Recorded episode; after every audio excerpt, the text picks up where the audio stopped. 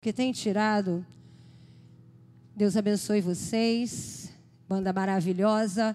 Bom dia você que está aqui conosco. Bom dia você que está nos assistindo da sua casa, no seu trabalho. Que nesta manhã o Espírito Santo possa falar ao seu coração. Amém? Vamos fechar os nossos olhos. Vamos pedir ao Senhor. Coloque a mão no seu coração. E peça ao Senhor nesta manhã que Ele venha falar com você que Ele venha tocar no seu coração, que você possa sair daqui diferente da maneira com que você entrou. Senhor, nós te somos gratos. Somos gratos por tudo que o Senhor tem feito em nossas vidas. Somos gratos porque podemos dizer que até aqui o Senhor tem nos ajudado. Te somos gratos, Senhor, pelo privilégio que temos de estar na tua casa nesta manhã. Mas te pedimos nesta manhã, Senhor, abre a nossa mente, abre o nosso coração. Que nos dê, Senhor, o entendimento, discernimento, para que nós possamos estar ligados nos céus, para que nós possamos ouvir a tua voz, para que ela ecoe como um trovão dentro de nós. E nós apenas não fiquemos, ó Deus, naquilo que ouvimos, mas que nós possamos ser praticantes da tua palavra, praticantes daquilo que o Senhor tem nos ensinado, praticantes daquilo que o Senhor tem liberado para nós nestes dias. Senhor, abençoa o nosso culto, abençoa a tua palavra e enche-nos, ó Deus. E faz de mim, Senhor, apenas um canal e um vaso neste lugar. É o que eu te peço, em nome do Pai, do Filho e do Espírito Santo. E a igreja amada do Senhor, diga. Queridos, nós temos ouvido muitas vozes.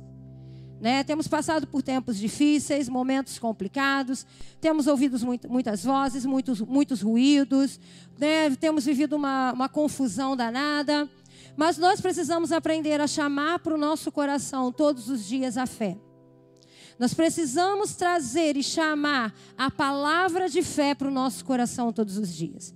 Porque é a palavra de fé que nos sustenta, é a palavra de fé que nos incentiva, é a palavra de fé que nos faz desfrutar a vitória de Jesus nas nossas vidas. Então não fique apegado ao que o mundo está dizendo, mas traga para o seu coração todos os dias uma palavra de fé. E é isso que nós temos feito aqui. Né? Durante esses sete domingos, nós temos falado sobre as declarações de Jesus na cruz. As sete palavras, as sete frases de Jesus na cruz. As últimas palavras de Jesus naquele momento.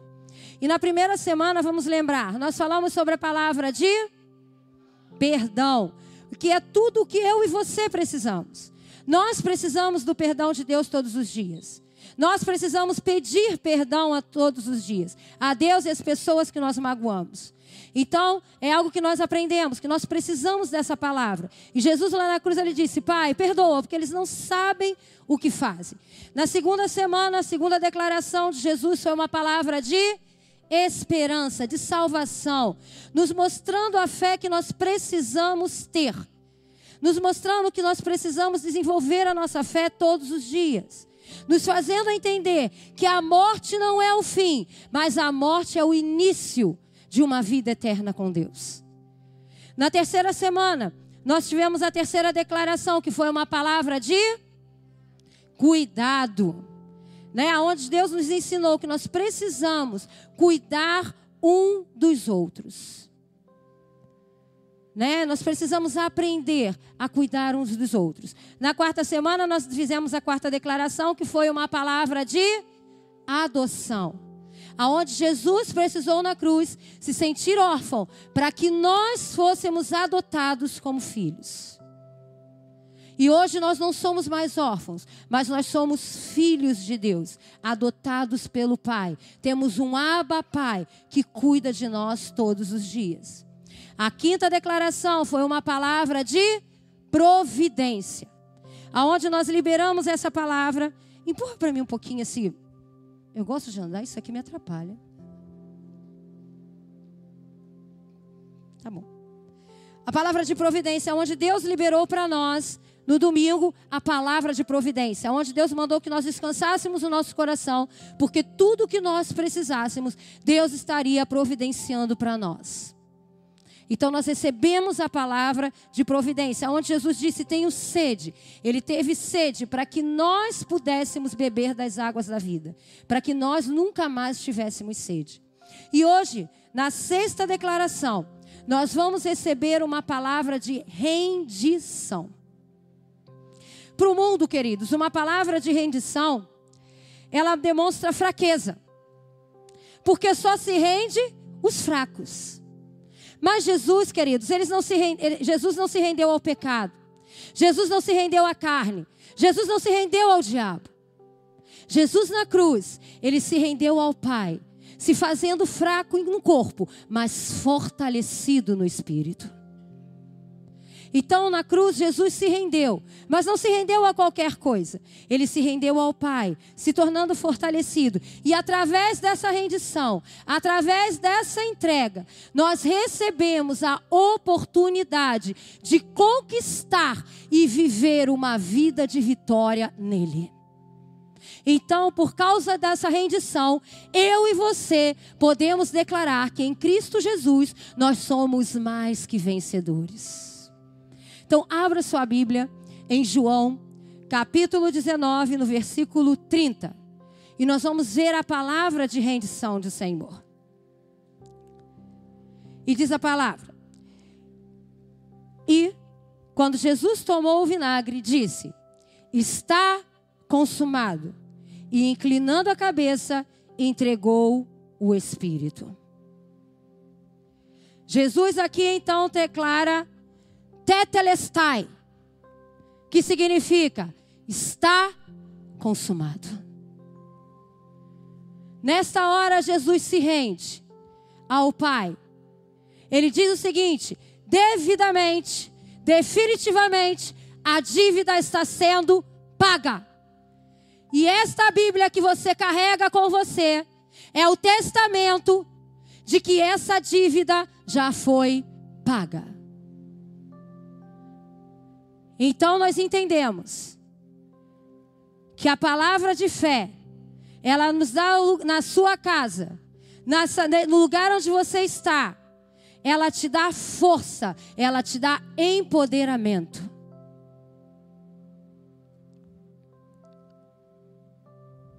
A rendição de Jesus fez de mim e você vencedores. Você pode repetir isso? A rendição de Jesus me fez vencedor. Então, por causa dessa rendição, eu e você nos tornamos vencedores e podemos conquistar. Quem crer nisso, diga amém. Steven Furtick, ele diz o seguinte: quando estamos nos sentindo derrotados, temos que lembrar de que tudo ficará bem no final por causa do triunfo de Jesus em acabar com o poder do pecado da morte e do diabo. Então, todas as vezes que você estiver se sentindo diante de uma batalha, como se você estivesse sendo derrotado, acredite que Jesus já venceu o diabo. O Jesus, Jesus já venceu o pecado, a morte, e por isso nós somos vencedores. Então, nós não podemos né, viver debaixo de tanta pressão. Por que, que havia tanta pressão para que Jesus não chegasse lá, para que Jesus fosse morto rapidamente? Porque eles sabiam, no mundo espiritual, quando ele declara tetelestai, quando ele declara está consumado, ele não estava marcando o fim, mas ele estava marcando um novo começo de uma nova história. Lá em Efésios 1, a partir do versículo 20, Jesus declara a vitória e o governo. Ele diz assim: que manifestou em Cristo, ressuscitando dentre os mortos e pondo a sua direita nos céus, acima de todo o principado e poder, e potestade e domínio, e de todo o nome que, que se nomeia, não só neste século, mas também no vindouro.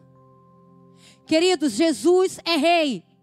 Jesus tem um reino, ele tem um trono está sentado à direita do Pai, governando sobre todas as coisas. Jesus está acima da pandemia, Jesus está acima da morte, Jesus está acima de tudo. Nada abala quem ele é. Nada abala, ele é inabalável. Então a nossa fé precisa ser uma fé inabalável. Por isso que eu disse no início: Traga, chame para o seu coração as palavras de fé. Precisamos aprender a fazer isso. Guarde uma coisa no seu coração.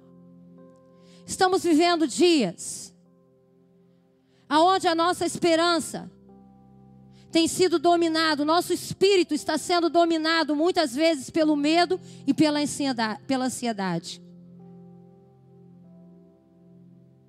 Mas que nós possamos ser uma igreja relevante. O que é ser uma igreja relevante? É uma igreja que nunca usa a palavra desistir. Nós não conhecemos a palavra desistir, porque a vitória em Cristo Jesus já é minha e já é sua. Então nunca desista. Não desista. Faça a diferença.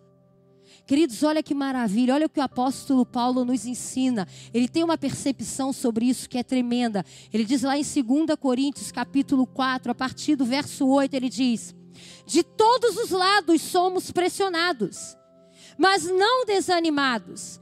Ficamos perplexos, mas não desesperados. Somos perseguidos, mas nunca abandonados. Abatidos, mas não destruídos. Por isso, não desanimamos. Embora exteriormente estejamos a desgastar-nos, embora o nosso corpo físico se desgaste, interiormente estamos sendo renovados dia após dia. Você consegue entender? Gente, escuta, você está conseguindo entender? Faz sentido para você a verdade que Paulo está deixando para todos nós? A vida cristã ela é uma força que tem um equilíbrio, ela traz para nós um equilíbrio. Nós vivemos no mundo caído, nós vivemos no mundo que vive pelo pecado.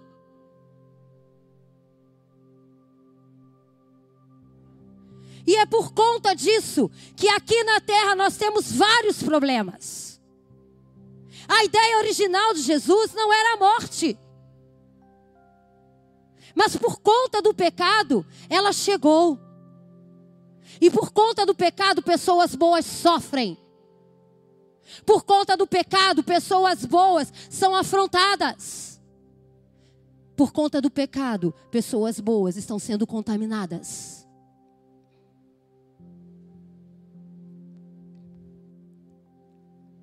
Coisas ruins acontecem com pessoas boas por culpa do pecado.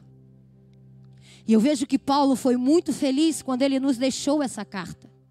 Porque essa carta serve para nós hoje como uma forma de aplicação. Nós entendemos que nós podemos até estar abatidos, mas nós não seremos destruídos.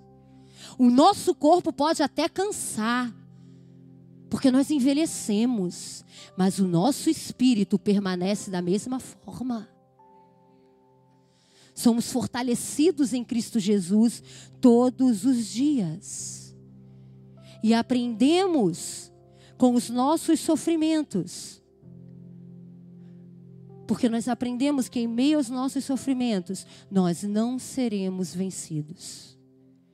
O seu sofrimento não vai te vencer. A sua luta não vai te destruir. Então, nesta manhã, receba a palavra de fé. Você e a sua família não estão sendo torturados por Deus mas sim vocês estão sendo renovados, lapidados, construídos, renovados. Deus está trabalhando com a sua noiva. Deus está trabalhando com os seus filhos, nos tornando relevantes, para que nós pudéssemos estar apresentáveis, porque o grande dia está chegando. Querido, Jesus está voltando. Os sinais estão claros. Essa pandemia é um sinal claro da volta de Jesus. Isso não é para nós um sofrimento, isso é para nós uma lapidação. Para que nós não sejamos pegos de surpresa. Para que nós estejamos como igreja, como noiva, preparados para aquilo que Deus tem para nós.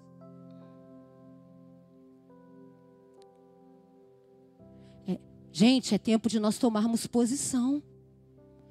É tempo da igreja se posicionar. Porque Deus está trabalhando. Mas nós precisamos estar alinhados com Ele. Nós precisamos ouvir o céu.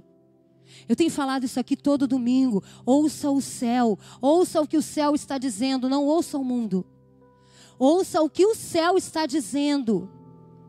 Porque entenda uma coisa: o seu socorro, o meu socorro não vem deste mundo. O meu socorro vem daquele que fez os céus e a terra. Então ouça o que o céu está dizendo. Queridos, o céu está bradando. De uma forma clara. Se você passa por esse momento, porque querido, olha, gente, nós nunca mais seremos os mesmos. O mundo que você conheceu há um ano atrás não vai ser mais o mesmo. Mas se a pandemia não está te ensinando nada, se a pandemia não está te fazendo refletir, se a pandemia não está fazendo ver você enxergar algo diferente, realinhe os seus pensamentos. Você está ouvindo o céu?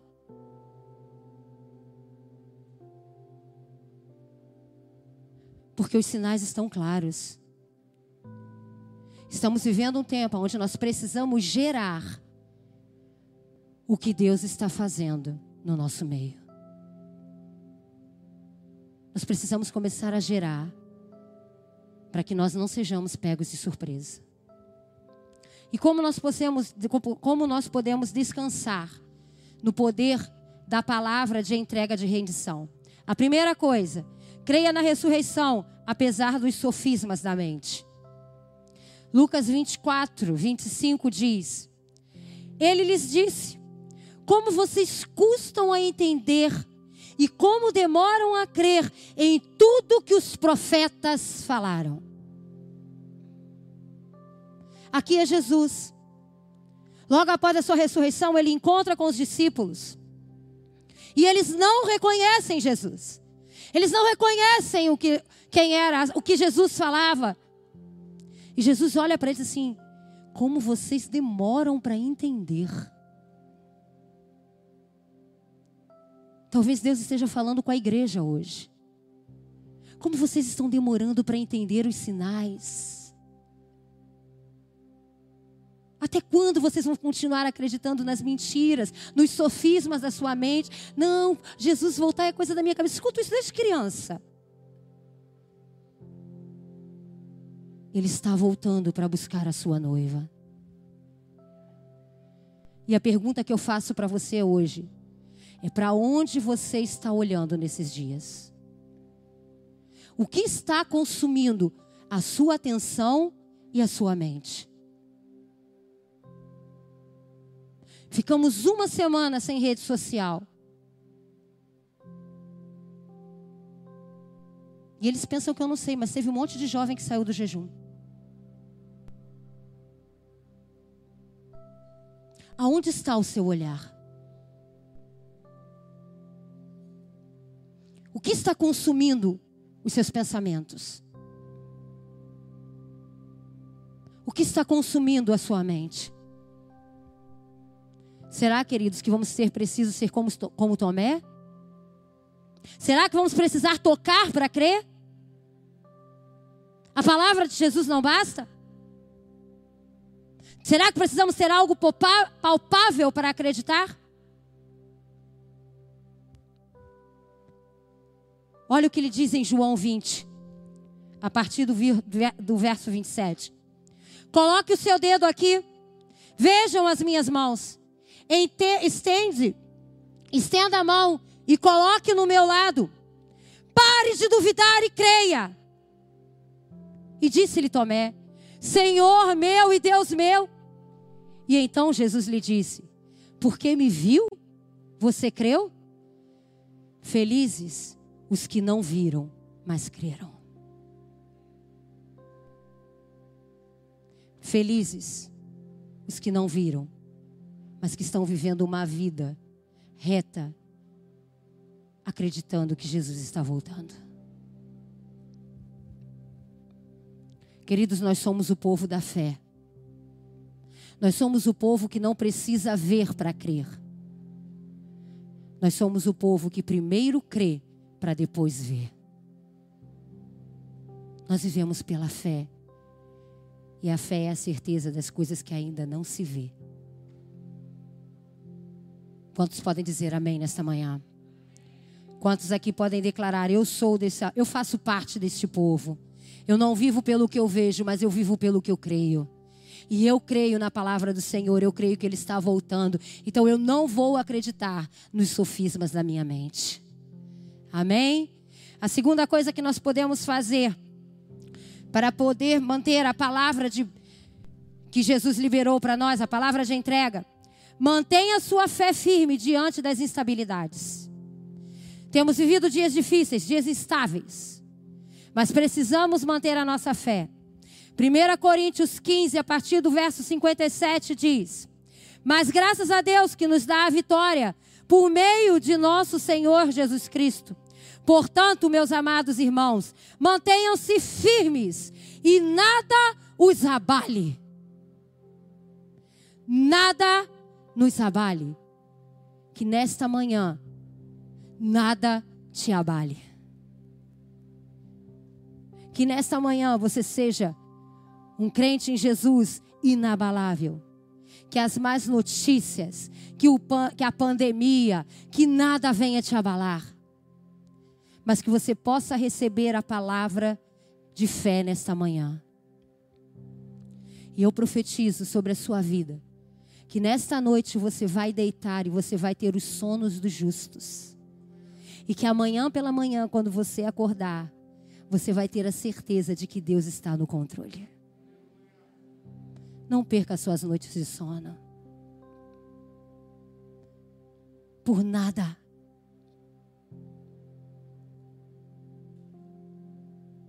Queridos, nada tira o meu sono. Nada tira o meu sono. Eu posso estar passando o pior momento da minha vida. Quando eu deito, eu durmo. Ah, pastora, que bom. Não, é porque eu aprendi e eu aprendi a desenvolver dentro da minha mente, dentro de mim, que o choro pode durar uma noite, mas a alegria vem pela manhã. E eu sei que a minha tristeza pode durar um dia inteiro, uma noite inteira, mas o Senhor vai ter um renovo no dia seguinte. Um novo amanhecer vai trazer uma nova história, um novo dia, um novo começo.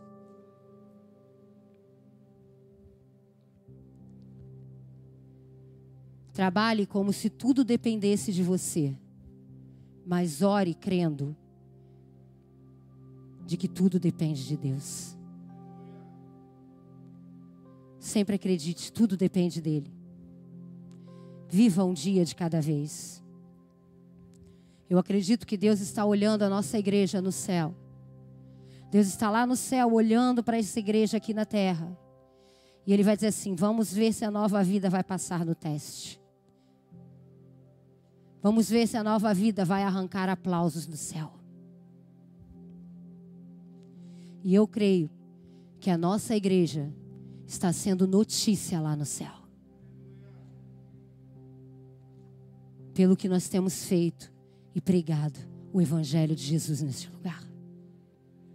Então eu creio. Aconteça o que acontecer, creia que você pertence a uma família que está em Cristo Jesus e não em crise. Declare isso todos os dias. Eu estou em Cristo e não em crise. Eu estou em Cristo e não em crise. E você vai ver provisão de Deus. Nada pode abalar aqueles que estão alicerçados sobre a rocha. Ah, pastor, eu fui mal compreendido. Mantenha-se firme. Ah, eu estou sendo tentado, mantenha-se firme. Ah, eu fui tão ferido, mantenha-se firme. Ah, eu estou amedrontado, eu fui ameaçado, eu estou com medo. Mantenha-se firme.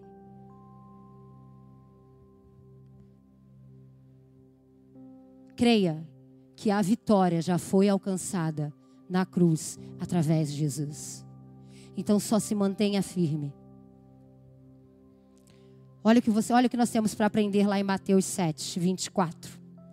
Portanto, quem ouve estas minhas palavras e as pratica, é como um homem prudente que constru, constru, construiu a sua casa sobre a rocha.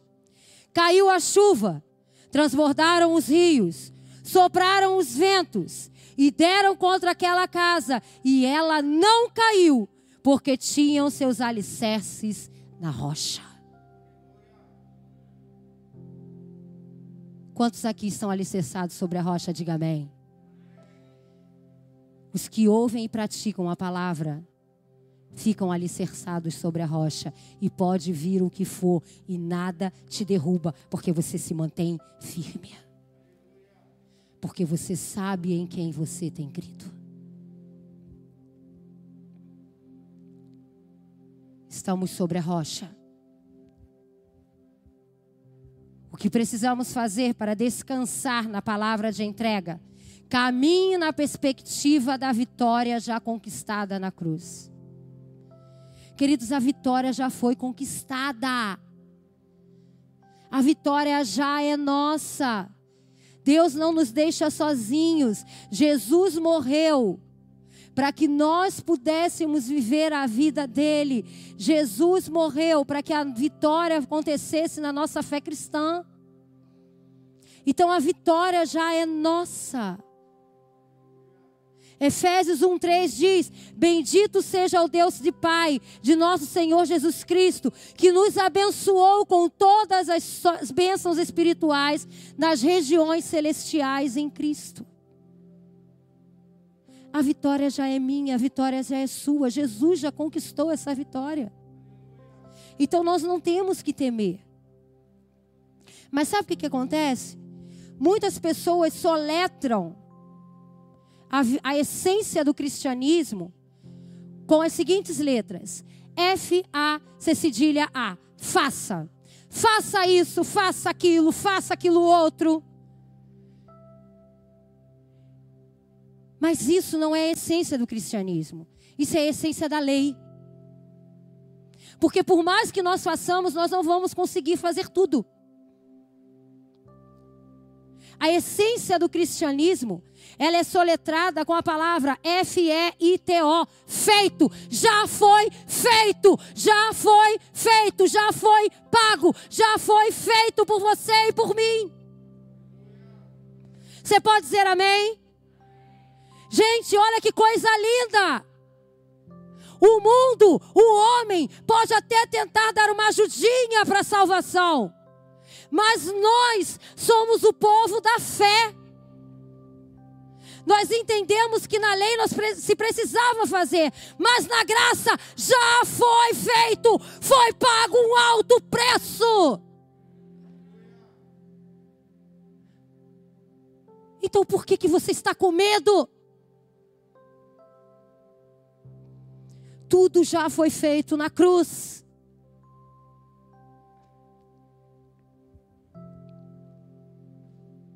Tudo já foi feito na cruz. Jesus morreu a nossa morte para que nós pudéssemos viver a vida dele.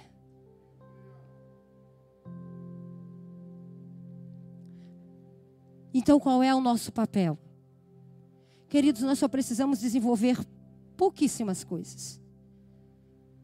Nós só precisamos nos arrepender. Nós precisamos decidir. E nós precisamos crer no que Deus tem para mim e para você. No que Deus tem para nós. No que Deus tem para esta igreja. Arrependimento, decisão e fé é tudo que nós precisamos. Para que nós possamos descansar na palavra de entrega, resista contra Satanás e seus demônios.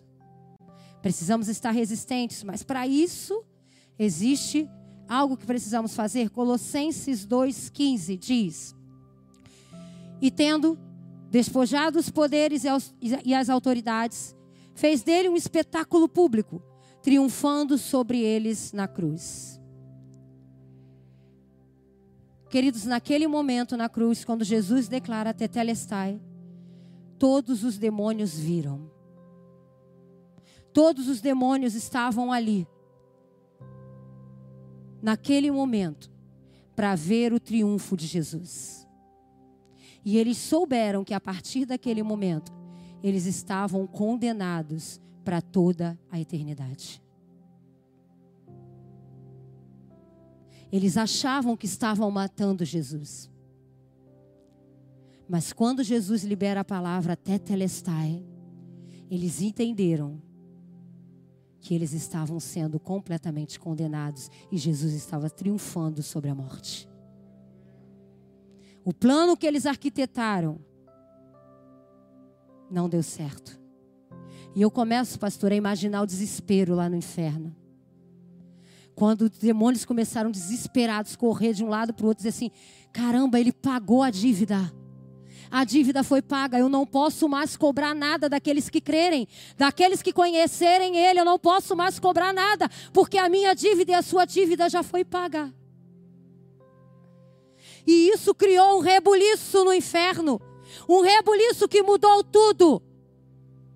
Um rebuliço que mudou a minha vida, um rebuliço que mudou a sua vida, um rebuliço que nos dá a garantia de que nós não temos mais dívida nenhuma a pagar porque tudo já foi feito, tudo já foi pago. Você pode dizer amém? Você tem noção do que é isso, queridos? Enquanto os inimigos rabiscavam lá no pilar, no pilar de Jesus, botando perdedor. Jesus registrava, Deus registrava vencedor. Enquanto os demônios achavam que estavam matando Jesus, Deus sabia que ele estava se tornando e nos tornando vencedores nele.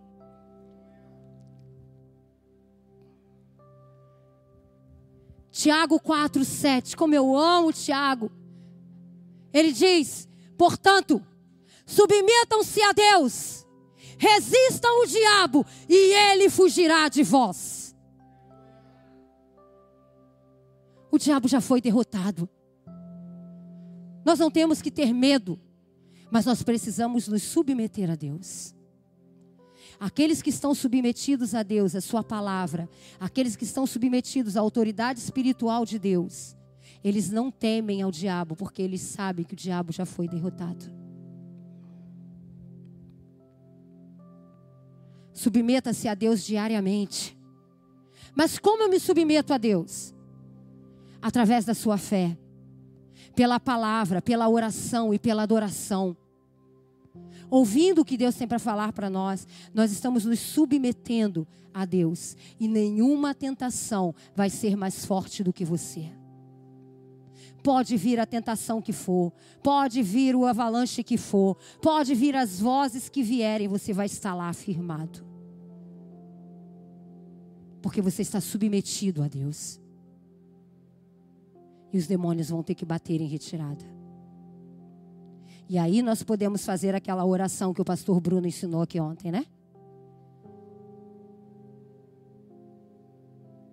Não tente fazer oração para expulsar demônio se você não estiver submetido a Deus. Porque você só vai ser envergonhado. Mas submeta-se a Deus. Pela fé, pela oração, pela palavra. E você pode expulsar qualquer demônio, porque eles vão ter que sair. Porque já te foi dado poder e autoridade. Quinto e último, para você descansar no poder da palavra de entrega de Jesus, você precisa viver acima do medo da morte. Queridos, como tem crente com medo de morrer?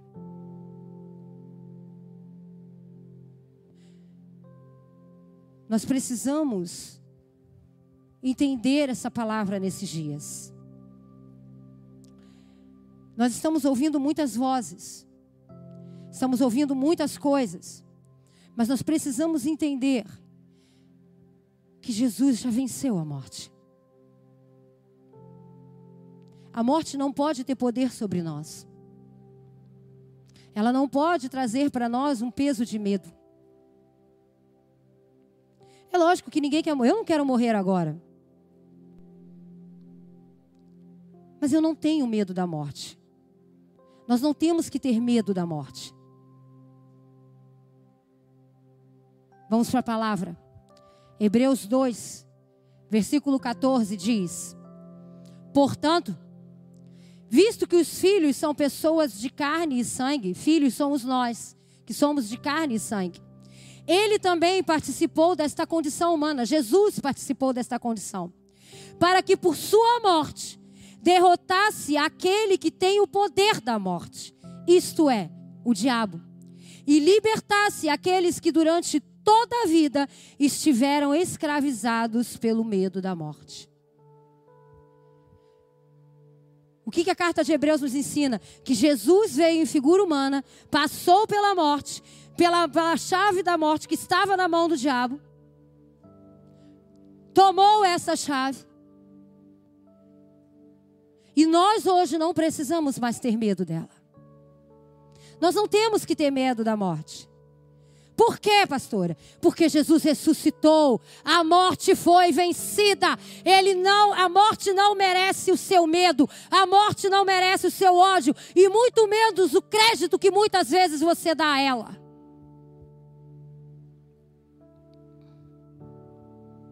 Queridos, nós temos que ser livres do medo da morte. Quantos podem dizer amém? Então, deixa eu te dizer uma coisa. Não tenha medo do coronavírus. Não tenha medo de câncer. Não tenha medo de doenças. Não tenha medo da morte ou de qualquer outra coisa. Não tenha medo de ser assaltado. Viva na certeza de uma vida pela fé. Ah, pastora. Mas, e se eu morrer? Filho, se você morrer, o máximo que vai acontecer é que você está sendo lançado para os braços do Pai. E você só vai morrer quando a tua senha chegar.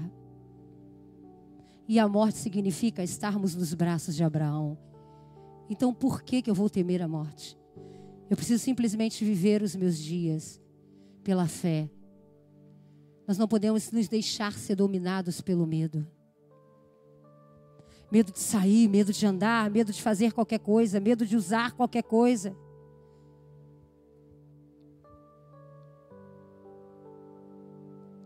Jesus venceu a morte a morte já foi vencida.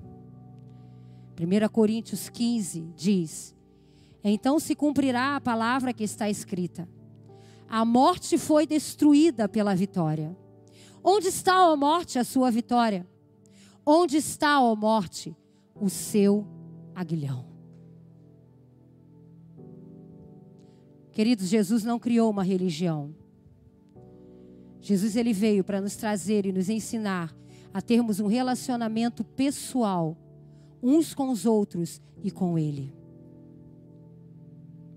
E é por isso que nós podemos viver uma abundância de vida nele. Porque quando nós temos um relacionamento íntimo com Deus, a morte não nos causa medo. Eu conheço gente que nem fala sobre morte. Quando você começa a falar sobre. Ai, começou a me dar uns arrepios, uns negócios. Não tenha medo da morte. Vença o medo da morte.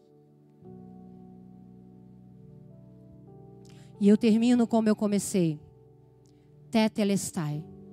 Está consumado.